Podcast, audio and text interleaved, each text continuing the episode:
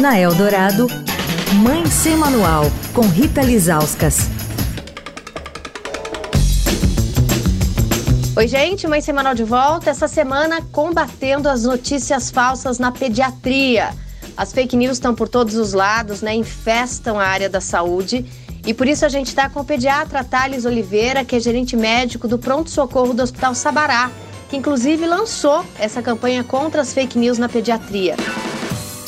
Doutor, vou fazer mais uma afirmação e você vai me dizer se é mentira ou se é verdade. Bom, eu ouvia quando eu era pequena que comer e entrar na água não pode, que pode levar a criança à morte, que tem que esperar para ir para a piscina tantas horas depois de almoçar.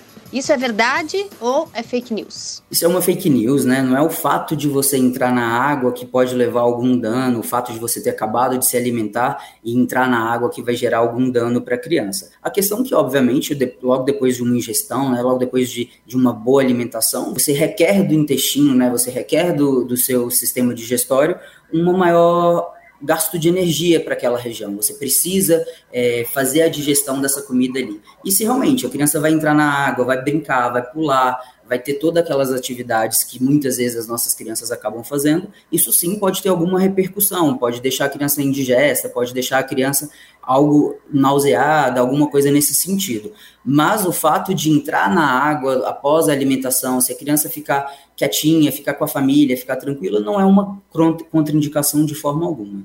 Então eu fui enganada a minha infância inteira, é isso? Você e muitos de nós. Quer falar com a coluna? Escreve para mãe sem manual, arroba estadão.com.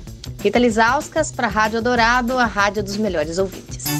Você ouviu Mãe Sem Manual, com Rita Lisauskas.